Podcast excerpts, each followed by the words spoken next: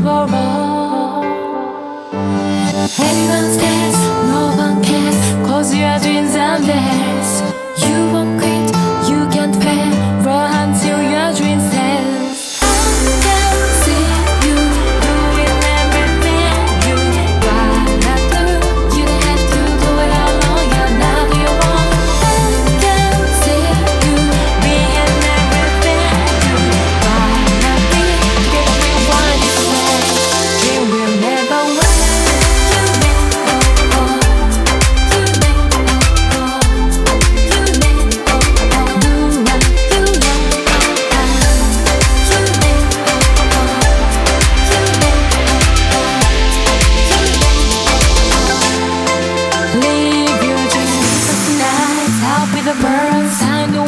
you gotta get yours. The fight is real, but I am here. You can overcome your fear. Never question what gets hard to keep on.